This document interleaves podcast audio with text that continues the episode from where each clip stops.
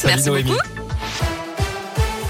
À la une, les suites de l'affaire Kira Amraoui. La femme d'Eric Abidal demande le divorce. Dans un communiqué, elle confirme que son mari a entretenu une relation avec la joueuse du PSG, agressée le 4 novembre. Eric Abidal serait passé aux aveux lorsque les enquêteurs ont découvert une puce à son nom dans le téléphone de la victime. L'ancien joueur de l'équipe de France et son épouse devraient être entendus prochainement. La France est préoccupée aussi par l'affaire Peng Shuai, la joueuse de tennis chinoise qui a disparu après avoir accusé un ancien haut responsable du Parti communiste chinois de l'avoir violée avant d'en faire sa maîtresse. Depuis son message posté sur Internet le 2 novembre, la joueuse n'a plus donné signe de vie. De nombreux sportifs lui ont apporté son soutien. De son côté, l'ONU demande des preuves que la championne de tennis va bien.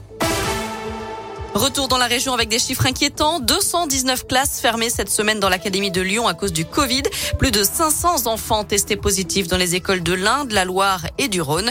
55 fermetures de classes dans l'Académie Clermont. Le bilan en France n'a jamais été aussi élevé depuis la rentrée scolaire. Bien que le pays ait enregistré plus de 20 300 nouvelles contaminations en 24 heures, Emmanuel Macron n'envisage pas de reconfiner les personnes non vaccinées. Le président s'est confié ce matin à la Voix du Nord.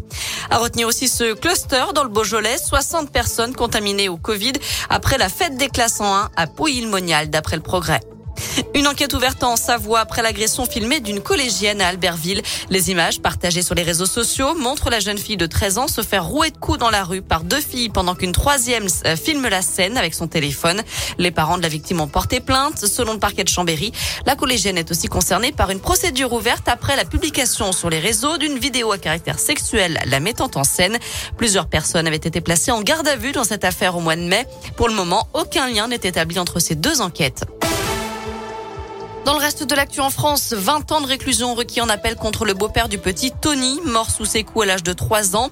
L'avocat général a également requis 6 ans de prison ferme contre la maman, poursuivie pour non-dénonciation de mauvais traitements et non-assistance à personne en danger. Un événement à Paris, le Panthéon ouvrira gratuitement ses portes au public les 4 et 5 décembre prochains à l'occasion de l'entrée dans ses murs de Joséphine Baker. L'artiste franco-américaine, militante antiraciste, entrera au Panthéon officiellement le 30 novembre dans le mausolée républicain dédié aux personnages ayant marqué l'histoire de France.